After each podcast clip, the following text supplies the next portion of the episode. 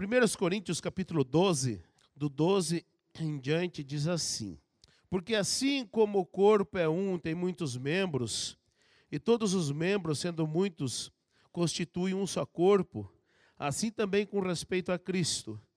Pois em um só Espírito todos nós fomos batizados em um corpo, quer judeus, quer gregos, quer escravos, quer livres. E a todos nós foi dado beber de um só Espírito. Também o corpo não é um só membro, mas muitos. Se disser o pé, porque não sou mão, não sou do corpo, nem por isso deixa de ser do corpo. Se o ouvido disser, porque não sou olho, não sou do corpo, nem por isso deixa de o ser. Se todo o corpo fosse olho, onde estaria o ouvido? Se todo fosse ouvido, onde o olfato? Mas Deus dispôs os membros, colocando cada um deles no corpo como lhe aprouve. Se todos, porém, fossem um só membro, onde estaria o corpo? Todos os trabalhos realizados aqui pela igreja, nós da liderança, nós pastores, esperamos que haja engajamento. Só que a gente espera que haja engajamento de todos. Porém, nós sabemos que nem todos poderão participar de todos os trabalhos realizados pela igreja. Então a gente sabe disso. Só que, sendo assim, nós esperamos o engajamento da grande maioria, pelo menos da grande maioria. E muitos não têm essa noção do que é um trabalho realizado pela igreja. E é isso que eu quero passar nesta noite para vocês. Não participar de um trabalho realizado pra, pela igreja não é problema, não há problema nisso. Porque às vezes temos outros compromissos já agendados previamente, né? Então não é esse o problema. Qual que é o problema? O problema é não valorizar o trabalho feito pela igreja. Esse é o problema. Quando desvalorizamos ou quando nós não valorizamos o trabalho da igreja, a gente incorre alguns erros. Quando nós idealizamos um trabalho para a igreja, o objetivo sempre é dar o melhor e fazer o melhor. É sempre isso. E quando a, a, equipe que nós temos já há alguns anos, né? O objetivo é sempre ir agregando mais pessoas, mas essa equipe já trabalha há alguns anos eles sabem que o objetivo nosso é sempre dar o melhor. Mas o objetivo também é sempre atender em alguma área uh, específica ou que haja é, alguma deficiência que é importante para a igreja trabalhar. Então, o trabalho é sempre feito com objetivos. Quando nós nos reunimos, e os trabalhos sempre são feitos recheado de conversas, né? Nós sempre procuramos dar ênfase na equipe. O trabalho em equipe, para mim, é a maneira bíblica de se trabalhar na igreja. É o trabalho em equipe. Mas o que acontece quando nós não valorizamos um trabalho que a igreja realiza ou nós não nos esforçamos para hum, estar presente. Eu vou dar, listar aqui algumas coisas importantes que eu gostaria de passar para vocês. E vocês podem perguntar, vocês podem participar, vocês podem falar na hora que vocês quiserem. O que é não valorizar um trabalho que com todos os nossos esforços realizamos? O que é? Primeiro, faltar e não justificar é uma forma de não valorizar o trabalho nem a liderança. E muitos não sabem disso. Só que esse é um pensamento que eu inventei da minha cabeça? O que só eu que penso assim? Não, gente. O que acontece quando você falta no seu trabalho? Se você não justifica, o que, que acontece? Fala aqui. Tem uma ação disciplinar. Leva uma ação disciplinar. Então, eu não estou fazendo algo inédito aqui na igreja, mas eu estou ensinando a igreja como se portar na sociedade. Eu estou ensinando responsabilidades para a igreja. Porque se você não aprender a se comportar aqui na igreja, você não vai saber se comportar na sociedade. Agora, se na sociedade exige isso, imagina diante de Deus. Então vocês percebem que o fundo é um ensinamento para que você se porte bem na sociedade, mas de que você esteja bem diante de Deus. Então nós ensinamos princípios e valores. Esse é um valor que a sociedade valoriza. A RH aqui falou que quando acontece uma falta sem justificativa, é, leva uma ação disciplinar. então é importante isso, né? Nós queremos então ensinar para vocês princípios e valores que ajudem a vocês é, transitar em qualquer setor da sociedade. Tais valores são pré-requisitos para um bom emprego, para um bom casamento, para um crescimento pessoal em qualquer área da vida. O que que você mostra, o que que nós mostramos quando nós justificamos a nossa ausência? O que que a gente mostra? Compromisso e responsabilidade. Nem sempre poderemos estar presente em tudo, e eu vou falar para vocês. Eu estou aqui hoje à base de injeção. Eu estive no acampamento à base de injeção. Desde o acampamento estou assim. Antes de vir para o culto, passamos lá, tomei mais uma aqui para dar um up. Mas quer que fale um negócio para vocês? Segunda-feira eu ia ter que visitar é, cinco cidades, na terça mais duas, são sete, sete cidades. Eu deixei de ir? Não. E por que, que no acampamento eu deixaria? Vocês percebem que às vezes a gente deixa de coisas que é corriqueira e banal, mas para Deus a gente tem justificação. Não, eu estava com tosse. Aí tive que tomar injeção, fui para casa descansar. Mas no outro dia eu estava para a região aí. O que, que a gente mostra com isso? Que Deus não é tão importante assim, mas o meu trabalho, olha, se eu perder meu trabalho, nós estamos invertendo valores como cristãos. E é isso que me incomoda, é isso que quero ensinar para a igreja: valores que nós precisamos para a vida, mas nós precisamos colocar em prática aqui na igreja também. Porque senão, muitas vezes, o irmão Rivaldo, ele falou para mim que ele chegou em casa tão cansado do serviço que não aguentou nem entrar para casa, desceu do carro, sentou no sofá lá fora. Mas onde que ele estava de noite? Aqui, ó. Tá vendo todos esses corrimão aí? Foi ele, o Naldo, o irmão Fernando e o Romildo. É, esses três aí. Que pegaram aqui, ó, para valer, ó. Tá prontinho, ó. Diz que agora, semana que vem, eles vão entrar com uma mão de tinta. entrar com o povo do acabamento, né? Mas, o que, que é isso? Responsabilidade. Ele falou que faria e está pronto. Eu vou ser sincero para você, eu achei que não ia dar conta. Sabe por quê? Eu vim aqui ver, eu vim várias vezes aqui ver. É muita coisa para ser feito. E ele só estava em três. Muita coisa para ser feito. Eu falei, não vai dar conta, mas fiquei quieto. E eles falaram, não, até sábado a gente dá conta. e eu fiquei esperando, achando que não ia dar conta. Mas deram conta. Então, irmãos, isso é responsabilidade, senso de responsabilidade. O cristão precisa ter.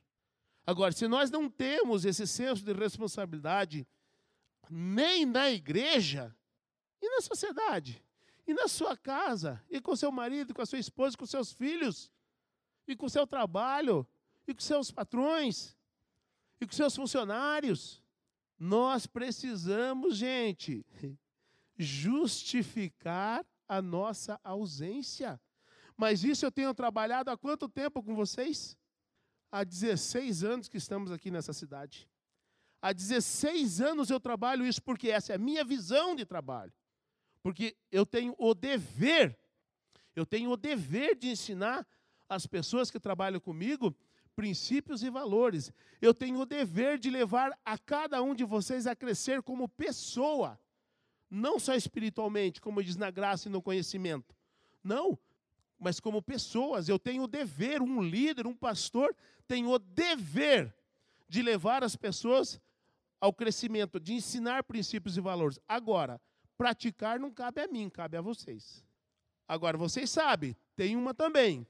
Quando eu ensino alguma coisa, eu cobro uma, duas, três.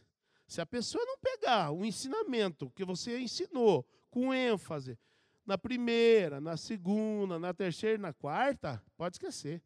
Eu não cobro mais. Porque eu ensinei, dei ênfase. Ensinei com amor, com dedicação. E a pessoa não pega, não tem o que fazer. Se a pessoa não pegar com amor, não adianta pegar a vara. Então, eu ensino isso aqui há 16 anos. Estou trabalhando. Agora, eu ensino um outro princípio que vocês não têm noção. Nós temos algumas é, questões teológicas, né? Que uns pensam de um jeito, outros pensam do outro. Eu tenho a minha maneira de pensar, porque entendo assim da palavra de Deus. Para mim, a igreja vai passar pela grande tribulação. Indiscutivelmente, a igreja vai passar todos os, os indícios bíblicos mostram que a igreja vai passar pela grande tribulação. Esses dias eu estava conversando com meu filho Fernando sobre isso. Eu nunca vi isso que eu vou falar para vocês e eu falei isso para o meu filho. Nunca vi alguém defender essa tese que eu defendo. Qual a melhor maneira de fugir da perseguição? Sabe qual que foi minha resposta? Vocês podem Eu nunca vi isso, mas eu vou falar porque é do meu coração, eu acredito que é Deus. A nossa fé. A melhor maneira de nós enfrentar a grande tribulação é a nossa fé. Sabe por quê? Não adianta fugir. Não vai ter como fugir. Porque quando nós fugirmos, hoje essa tecnologia acha até embaixo d'água. Não adianta fugir. Ah, vai um drone lá com sensor de temperatura. Aqui tem um crente, ó, lá o crente, ó, já pega e chibata nele, acabou. Eu nego, eu nego, eu nego. eu não vou negar, irmãos. Mas qual que é a maneira de enfrentar a nossa fé? Agora eu vou falar um negócio para vocês que vocês nunca ouviram eu falar aqui, vou falar hoje. Como que a fé vem? Pelo ouvir da palavra. O que que eu ensino há 16 anos aqui? Devocional. Devocional. Se vocês ouvirem o que está escrito aqui, vocês vão estar tá bem na fé.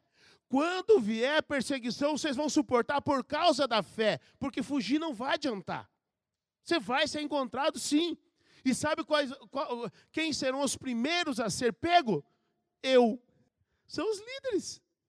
E eu falo para vocês, gente, eu não vou negar. Não vou negar. Para isso, a minha fé deve estar alinhada com a palavra. E o que está acontecendo hoje? Um festival de heresias por aí. Hoje eu sou filho do rei, é tapete vermelho. Não vai ter tapete vermelho para nós, não, irmãos. É, é chibatada mesmo. E aí, o que, que aconteceu com Paulo? Paulo se gloriava das chibatadas que levou, das perseguições que teve, das tribulações que teve. Ele se gloriava por quê? Porque foi bom? Não. Porque ele tinha fé. E a fé levou a ele se vangloriar de ter apanhado mais do que os outros. Já pensou? Eu apanhei, ah, eu apanhei mais do que você. Ah, que gostoso. Para alguém se gloriar de ter apanhado, ter sofrido, passado fome, é, naufrágio, é porque a fé dessa pessoa, né? A fé de Paulo era fera. É nesse nível que nós precisamos chegar. Só tem um jeito de, de nós adquirir fé, é ouvir e ouvir a palavra de Cristo. Então, olha a importância dos devocionais que eu pego no pé de vocês para fazer. Vocês estão vendo? Eu estou preparando um povo preparado para o anticristo. Eu estou preparando um povo preparado para o céu. Que não vai negar. Pode vir anticristo, pode vir perseguição, pode vir o que vier. Não vai negar. Por quê? Porque ele conhece porque vai chegar um tempo que não vai ter como pastor. O que, que aconteceu? Não, é você e o torturador. É você e você e Deus. Então eu estou preparando cada um de vocês, porque eu sei que vai chegar um momento, eu não vou estar perto de vocês, é só vocês. Agora, se vocês tiverem fé de vocês em Cristo, vocês vão saber se defender. E esse, essa é a grandeza do meu trabalho que ninguém vê, ninguém sabe. Estou falando hoje, depois de 16 anos. Essa é a grandeza da visão que eu tenho passado para vocês. É para que vocês, no final de tudo, não venham remar, remar, remar e morrer na praia. Não, é que no final de tudo vocês sabem se defender para poder eh, vocês entrar na glória de Deus. Então, são valores, são princípios que eu estou ensinando que vocês talvez nem saibam, mas muitos se submetem, muitos não, mas muitos se submetem. E fazem com prazer, com alegria e fazem bem feito. Então, essa é um valor que eu tenho passado e muitos nem sabem porque hoje estão sabendo. Agora vão ficar sabendo, né? Qual é a necessidade e a importância do devocional? É para você mesmo, é para tua salvação. Não é para mim não, é para você mesmo. Porque dá um trabalho que vocês não fazem ideia, o trabalho que me dá. Minha família sabe. Até que horas muitas vezes eu fico lá ouvindo e vendo devocional para poder responder, porque eu não posso pegar um devocional que está. Agora há pouco o Rogério, viu? Eu não entendi direito, estava bom. Foi, estava bom. Melhor do que você pensa. Estava bom, sim. Eu não posso pegar um princípio errado. Então são valores que eu tenho o dever de ensinar. Perde quem não aprende. Ensinar, eu vou ensinar sim. Só que a Bíblia diz que não é para a gente dar pérola aos porcos, né? Por isso que eu falei, eu ensino uma, duas, três, quatro vezes, dependendo da situação, cinco. Aí me calo. Porque não adianta você ficar jogando pérola aos porcos. Quem não quer, não quer. Não posso obrigar ninguém, né? A fazer devocional, é você e Deus. Por que, que eu peço para mandar para mim? Porque você tem que ter uma responsabilidade de mandar, senão você não faz. Senão você não faz. Você ficar só a teu critério, você não faz. Ou não faz como deveria fazer. Então esse é o primeiro valor que eu prezo, né? Que ou que as pessoas não não dão esse valor quando não justificam, né? A sua ausência é, no trabalho. Segundo, valorizar o trabalho ou não valorizar o trabalho é você estar presente e não se disponibilizar quando houver alguma necessidade. Então, você estar presente e não se disponibilizar quando houver alguma necessidade é você não valorizar o trabalho. E eu vou falar para vocês que nós aqui, nós temos um povo, eu falo para vocês, a nossa igreja é uma igreja rica de dons, talentos e de um povo. Nosso povo aqui é, é fantástico. Eu nunca trabalhei com um grupo de pessoas, com uma igreja igual à nossa. E estou sendo sincero para vocês, já trabalhei em vários grupos, em, em várias igrejas, mas nunca que nem a nossa aqui. A nossa igreja é diferenciada mesmo. Tenho orgulho de cada um de vocês. Nesse acampamento, e eu vou falar para vocês que foi, foi um acampamento que nós corremos vários riscos de dar tudo errado. E não deu. E deu tudo certo. Aí, de repente, lá no acampamento, é, é, explodiu uma panela lá, panela de pressão. E aí foi feijão para tudo que é lado, água para tudo que é lado, né, tal. E aí eu sei que tinha acho que cinco, cinco na cozinha, né? Quatro, cinco na cozinha eh, pro acampamento, né? Quatro, tinha quatro.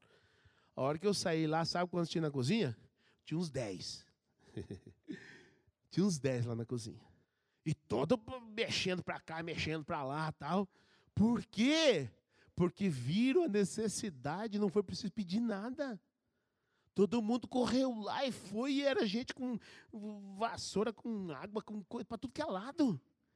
Gente, nós estamos carentes de pessoas proativas. Eu vou falar para vocês uma situação uma vez que eu passei. Eu estava na praia, olha, faz muitos anos isso. E isso me chamou a atenção na vida de um amigo meu chamado Pacheco. Eu estava lá na praia, o meu carro deu um problema, ele era mecânico. Aí, deu problema e parou. Quando eu parei o carro, ele viu que o meu carro estava. Deu problema, na, na, né, molhou o negócio lá e morreu no, na poça d'água. Eu mal tinha descido do carro, ele já estava empurrando meu carro. Eu não pedi nada. Ele já estava empurrando meu carro. Aquilo me chamou a atenção. Eu estou falando hoje, mas deve fazer uns vinte e tantos anos. Uns vinte e tantos anos, acho que era lá por o ano 2005, por aí mais ou menos. Então, aquilo me chamou a atenção, sabe por quê? A visão que ele teve, a predisposição de ajudar, ele saiu do carro dele, correu lá quando eu maldeci do meu carro e já estava empurrando, porque ele não queria que o meu ficasse preso na poça d'água, porque poderia dar problema no motor. Mas o dele ele deixou lá. Nós estamos precisando de pessoas que tenham visão, que não precisam pedir, que sejam proativos, que tenham disposição. Agora, o que, que acontece? Tem muitos irmãos que podem estar caindo o mundo na sua frente. Você, irmão, dá para você ajudar? O quê? Não viu ainda? O mundo que está caindo, irmão. Ah, tá, tá caindo? Aonde? Sabe, desligado, não sabe o que está fazendo no mundo. Nós precisamos de pessoas proativas. Então, estar presente, não se disponibilizar para ajudar quando houver uma necessidade. E esse acampamento foi diferenciado nesse sentido, porque quando eu saí lá, já estava tudo pronto, tudo prontinho, com pessoas que não estavam escaladas, mas estava tudo prontinho. Teve gente até que chorou, que não pôde ir no primeiro dia, estava doente, não pôde ir e chorou. Então, nós precisamos de pessoas que estejam que se disponibilizem para ajudar quando houver uma necessidade. Queremos que a nossa igreja tenha pessoas proativas, pessoas de visão, pessoas que se importem com a necessidade do outro, ainda que não esteja escalado para aquilo. Queremos ter pessoas que vejam a necessidade e se disponibilizem a ajudar. E vou falar para vocês uma coisa importante.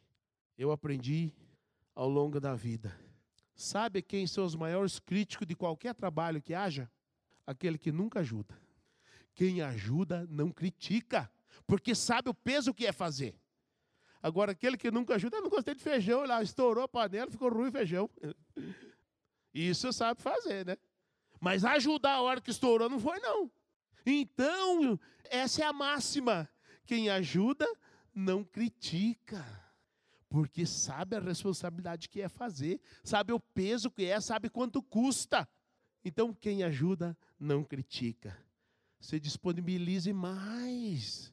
Esteja mais disponível. Nós tivemos grata surpresa nesse acampamento. E eu vou falar para vocês, em termos de organização, esse acampamento se superou.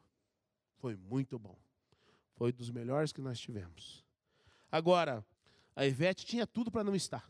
Família não sabia se estava no hospital, não sabia se estava na casa, não sabia se ia ter parto, não sabia se ia dar certo, tal, mas estava lá, firme e forte. Toninho me perguntou se era pecado matar cachorro. O, Toninho com o carro aos, aos frangalhos, mas estava lá. Teve que trabalhar, mas estava lá. O Douglas parecia um zumbi. Gente, pa, passar a noite inteira, no outro dia queria estar tá lá ainda. Foi, vai dormir, rapaz. Passar a noite inteira. E, e acampamento, a turma não dorme mesmo, sabe? Mas a equipe trabalhou. A equipe se superou. A equipe se superou. Então, Deus trabalha em equipe, por isso que eu trouxe o texto de corpo. Nós somos o corpo e nós precisamos nos disponibilizar quando necessário. Porque era necessário Ninguém, eu não falei para ninguém ali no acampamento o que eu estava, como eu estava me sentindo, mas estava péssimo. Estava péssimo. Eu fui para casa, ficava sentado no sofá a noite inteira, não conseguia deitar, porque congestionava tudo aqui, eu não conseguia respirar. Tive que ficar sentado na sala lá. A noite inteira. Até essa noite aqui. Eu fui posei na sala de novo, me expulsou do quarto. E fui, fui para a sala. Eu fico sentado lá na sala duas cochiladas sentado na sala. Mas, gente, nós precisamos nos superar. O trabalho para Deus não é só, só love, só love, só melzinho na chupeta. Não é, não. O trabalho é árduo. O trabalho é árduo, não é fácil, não. Agora, uma outra maneira que nós não valorizamos o trabalho da igreja, e eu quando falo trabalho de igreja, eu falo trabalho de igreja, mas é do reino, gente. Tudo que é feito aqui é coisa para o reino, entendeu? Mas uma maneira que nós não, não valorizamos é priorizar coisas pessoais em detrimento de um trabalho da igreja. Quando nós priorizamos coisas pessoais em detrimento do trabalho da igreja, nós não valorizamos nem o trabalho e nem a liderança. Nem o trabalho e nem a liderança. Um exemplo. Uh, eu tenho um jogo de bola Ah, não vou no acampamento, vou no jogo de bola. É priorizar coisas pessoais. Será que eu não posso abrir mão do jogo de bola para estar no acampamento? Que é um trabalho da igreja, que é da obra de Deus. Então, o que está faltando é visão. As pessoas precisam ter a visão correta para que então se disponibilizem para trabalhar, porque foi colocado aqui. Irmãos, a pastora colocou isso. Irmãos, nós precisamos de pessoas para ajudar na cozinha. Previamente, duas pessoas se disponibilizaram, mas lá no acampamento, todo mundo. Então, se superaram. Beleza. Por quê? Porque sempre há necessidade. Mas eu fiquei feliz com isso. Apesar de só duas pessoas se dispor, mas todo mundo que estava lá correu e socorreu. Pessoas que eu.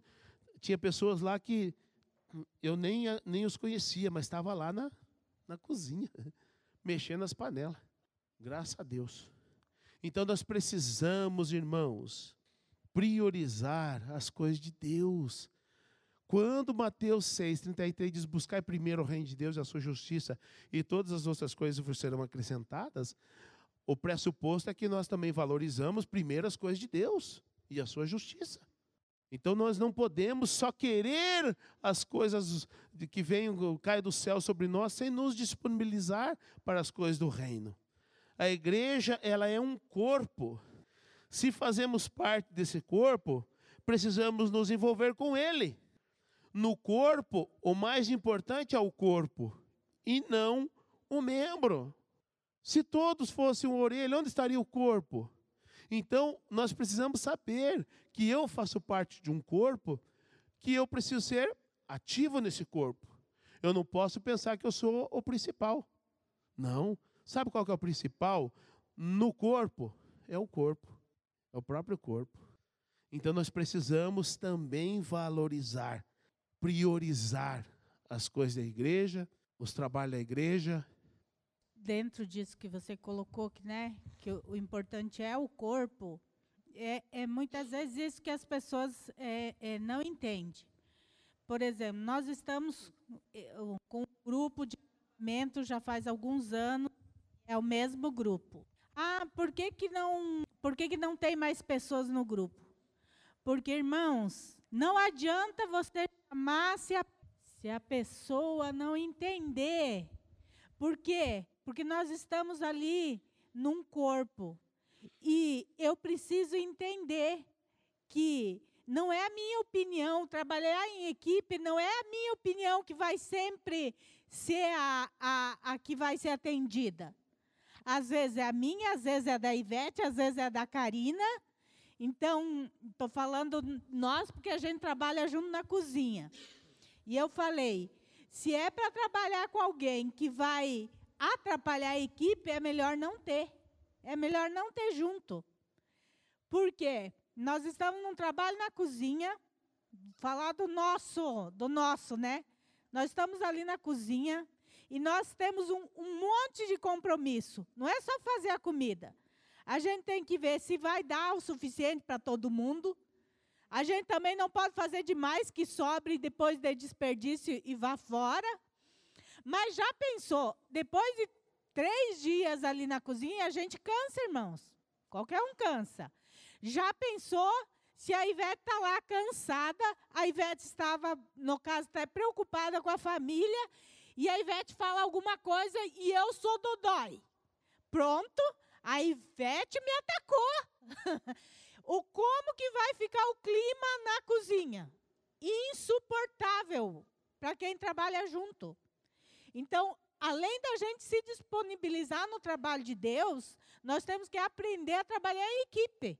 E trabalhar em equipe, às vezes, é olhar para a pessoa que te respondeu mal e falar assim: ela está cansada deixe quieto, tem problema. E eu acho que é, nós não temos mais pessoas ajudando porque as pessoas não entendem isso. Trabalho em equipe não é a minha vontade que reina, não. Às vezes eu, eu falo em fazer uma coisa, mas a Ivete acha que outra é diferente. Bom, se a da Ivete é melhor, por que, que a minha tem que se sobressair? Não. Então, trabalho em equipe é se disponibilizar com alegria. porque senão você atrapalha aquilo que, que o outro está fazendo. Então, acho que nós precisamos de mais pessoas que entendam o que é trabalhar em equipe e fazer com alegria. Porque, como está escrito na faixa lá, ó, Deus ama quem dá com alegria. Deus ama quem dá com alegria o seu tempo, o seu melhor. Não é só financeiramente, não, mas em todas as coisas. Então, irmãos, trabalhem em equipe. Nós da equipe, eu já dei o estudo. O que é um trabalho em equipe? Então, todos da equipe já passaram, já dei o estudo, todo mundo sabe. Mas eu também já dei esse estudo aqui pra, na escola bíblica também. O que é um trabalho em equipe? Então, a equipe é a principal. Vou falar uma coisa que nem a pastora sabe. Mas eu fui tirado da liderança desse acampamento. Eu fui tirado. E sabe como que eu fui tirado? Aqui no púlpito. Ela nem sabe, porque eu não falei, foi ela que me tirou. E eu não falei nada. Sabe por quê, gente? Porque eu sei que ela jamais faria isso por mal. Eu sei que ela não fez isso querendo se sobressair. Não, eu sei disso. Nem triste fiquei, nem chateado fiquei. Mas eu deixei de dar suporte? Eu continuei dando todo o suporte. Ela nem sabia, está sabendo agora aqui. Ó. Por que eu não falei para ela? Eu não falei para ela, ela me tirou aqui do púlpito. Eu, ah, me tirou da liderança na frente da igreja. É, gente, pela madrugada. Nós somos uma equipe, tanto faz. Eu, ela ou alguém outro, não tem problema nenhum. Não falei nada. Mas ela viu o que é liderar uma equipe. Porque foi a primeira vez que ela liderou a equipe, ela e a Karina. E eu fiquei ali nos bastidores, dando o suporte necessário. Em momento algum eu deixei de dar o suporte e jamais reclamei disso.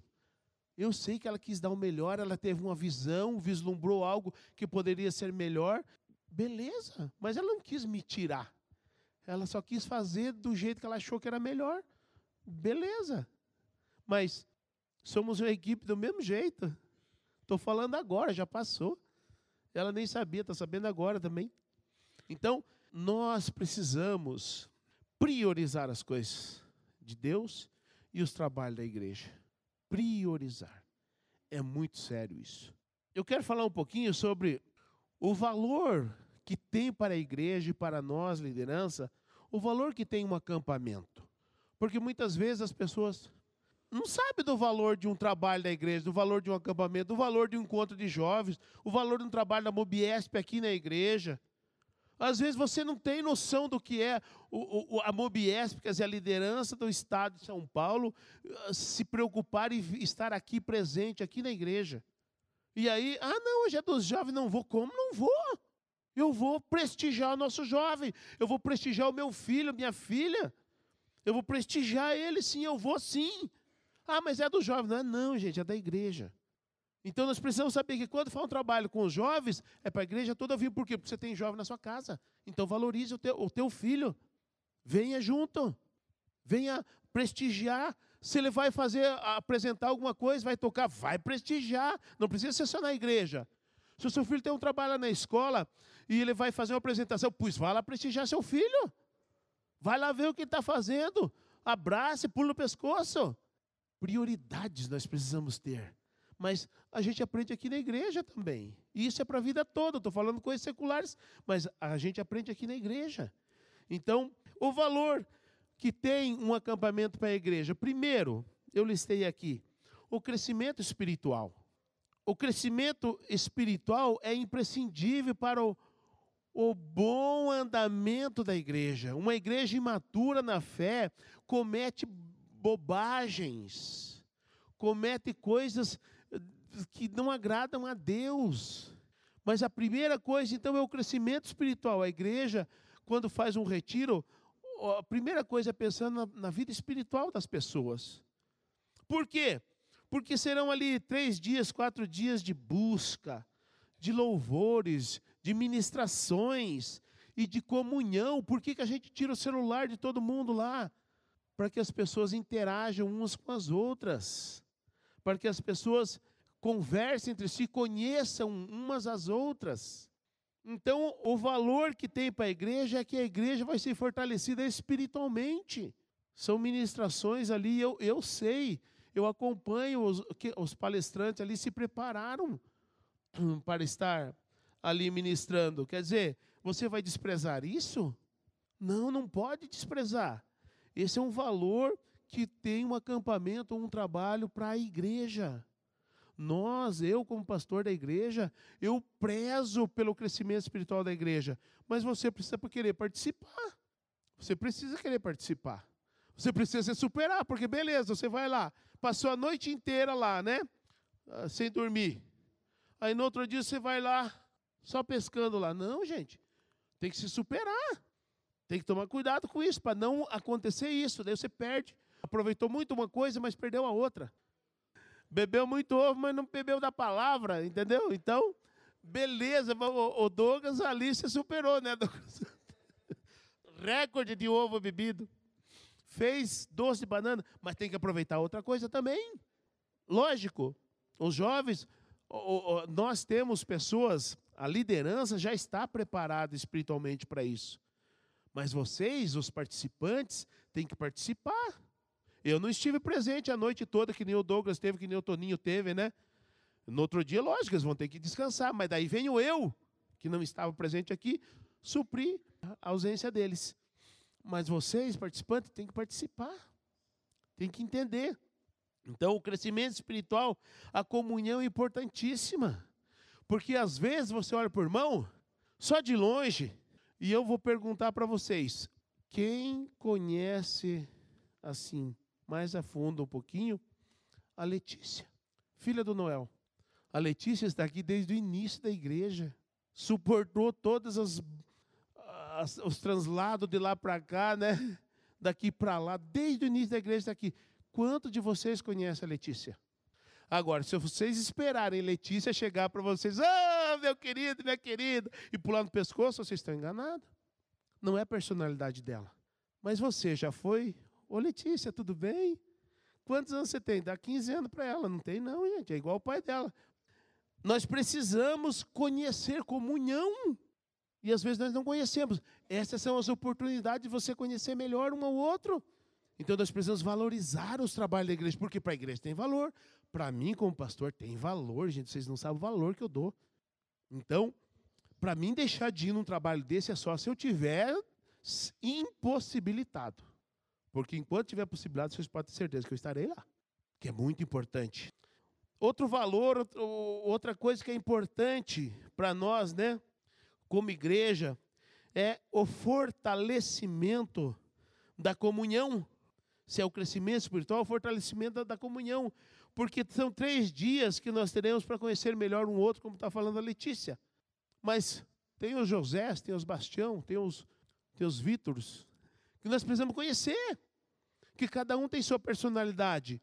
E você não vai achar, ó, oh, fulano é chata, não sei o quê. Não, se você conhecer, você vai ver que não é. Ou você vai constatar, é mesmo. Misericórdia. Mas nós precisamos conhecer.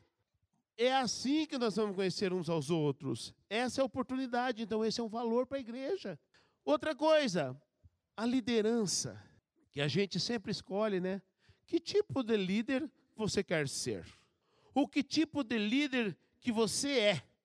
Um bom líder, ele é na sua essência um bom liderado. Quem não for um bom liderado não serve para liderar. Porque nós sempre estaremos, por exemplo, eu sou o líder da igreja aqui, né?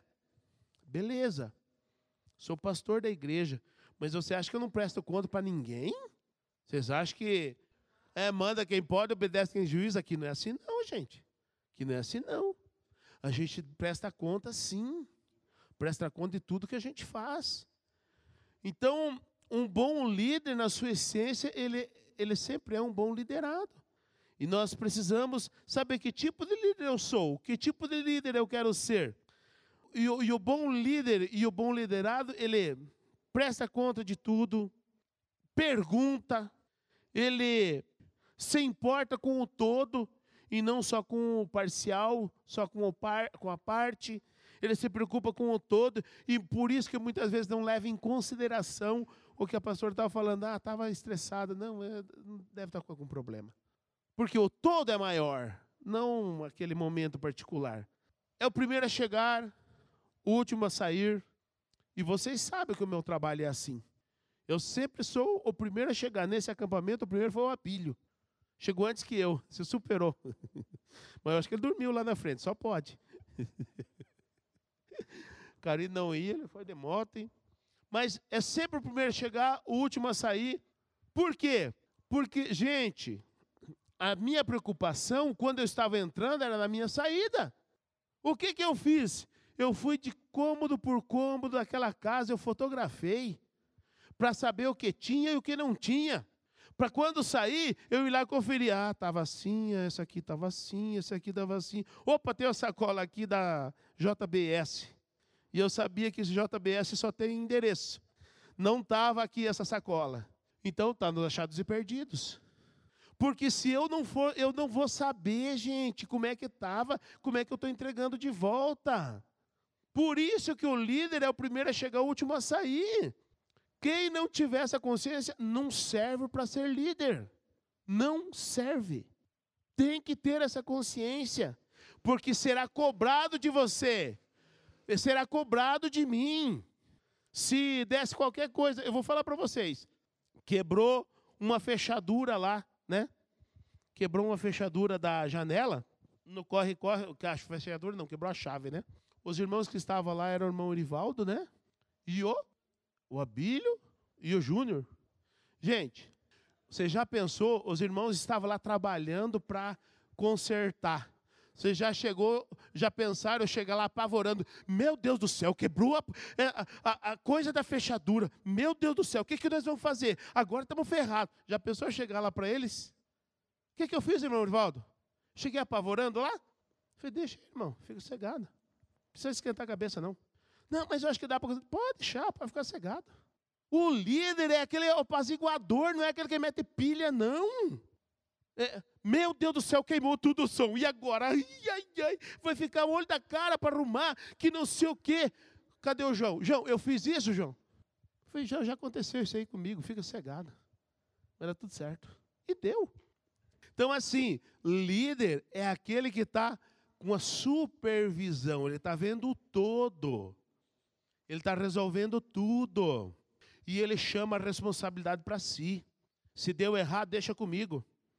Uma já está aqui, ó, arrumadinha, ó. Essa aqui, ó. Essa caixa aqui é a mais cara, já está arrumada já. As outras semana que vem já está pronta já.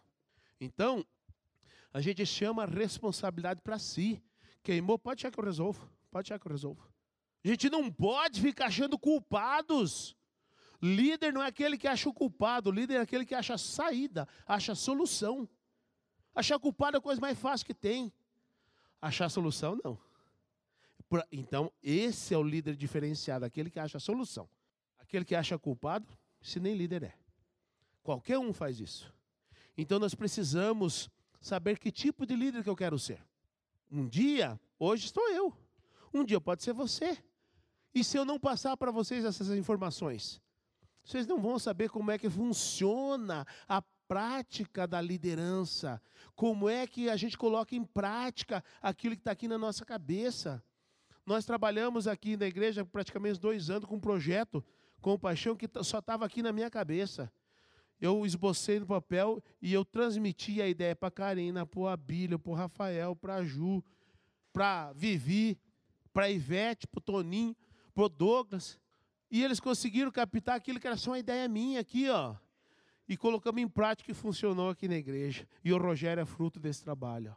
Ó. O Rogério e família. Quer dizer, deu fruto. Mas é fácil tirar do zero, Karina? Quantas reuniões nós tivemos? Quantos feedback eu precisei dar? Olha, é assim, assado, mas eu confiei, ó, faz.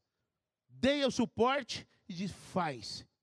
E saiu líder. Que tipo de líder eu quero ser? Que tipo de líder você quer ser? Então, essa é uma incógnita que cada um tem que responder, responder para si. Um bom líder é, na essência, um bom liderado que presta conta, que pergunta, que se importa com o todo. É o primeiro a chegar, o último a sair. Sabe por quê? Vistoria tudo antes de sair. Pensa em tudo antes de pensar no seu conforto. Pensa no todo. Então, lógico, no final a gente está quebrado. Mas eu vou pegar e ó, rapar fora e deixar os outros lá. Não. Eu vou ficar por último. Eu vou vistoriar. Eu vou ver. Porque eu que vou ter que, ter que dar conta. E, e não só diante dos homens, eu vou ter que dar conta diante de Deus. Eu fui lá, eu falei com a dona do, do empreendimento, falei com o dono no outro, na segunda-feira, falei com o dono do empreendimento, dei o, feedback para eles. Estava errada a força lá. Estava errada a força lá. Estava 110, mas na verdade estava 220. Eu jamais iria chegar, ó, oh, estava errado, você vai ter que pagar o som. Jamais eu faria um negócio desse. O rapaz não tem culpa disso. Estava errado lá no negócio. Quer dizer, ele já fez um preço bom para nós na chácara. Eu vou ficar espolhando ele ainda? Não, gente. Jamais eu teria coragem de pegar um centavo dele para arrumar o som que queimou lá na chácara. Quer dizer, o cara fez o que pôde, eu vou explorar mais um pouquinho? Não, de jeito nenhum, a gente não explora as pessoas. A gente nunca explora as pessoas. Jamais. Então nós precisamos ter essa consciência para sermos líderes com excelência. Para mim, o nível de liderança só tem um: é a excelência. Abaixo disso, não serve. Não serve. É para isso que a gente prepara a liderança. É para isso que a gente trabalha para formar liderança e valorizo e confio na liderança. Porque líder ele tem que ser muito bem preparado. Encerrando, qualquer trabalho que for idealizado, precisamos realizá-lo realizá em equipe. Realizá-lo em equipe. Para que uma equipe realize os trabalhos com excelência, precisamos de pessoas comprometidas com a igreja e com a liderança e, antes de tudo, com Deus. No próximo trabalho da igreja, você quer fazer parte desta equipe? Aprenda a trabalhar então em equipe e esteja disponível quando for solicitado. Nós não fechamos porta para ninguém. A gente sempre está com as portas abertas para quem quiser trabalhar. Só que quem quiser trabalhar tem que se encaixar na visão. Porque quem não ajunta, espalha. E nós não podemos, como disse a pastora, colocar pessoas que vai dar problema lá no meio da cozinha, que já é difícil. Aí vai lá um abençoado para atazanar ainda a cabeça? Não dá certo. Então nós precisamos de pessoas comprometidas, mas que saibam trabalhar em equipe. Quem não sabe trabalhar em equipe não aprendeu ainda o que é reino de Deus. Reino de Deus só é trabalho em equipe.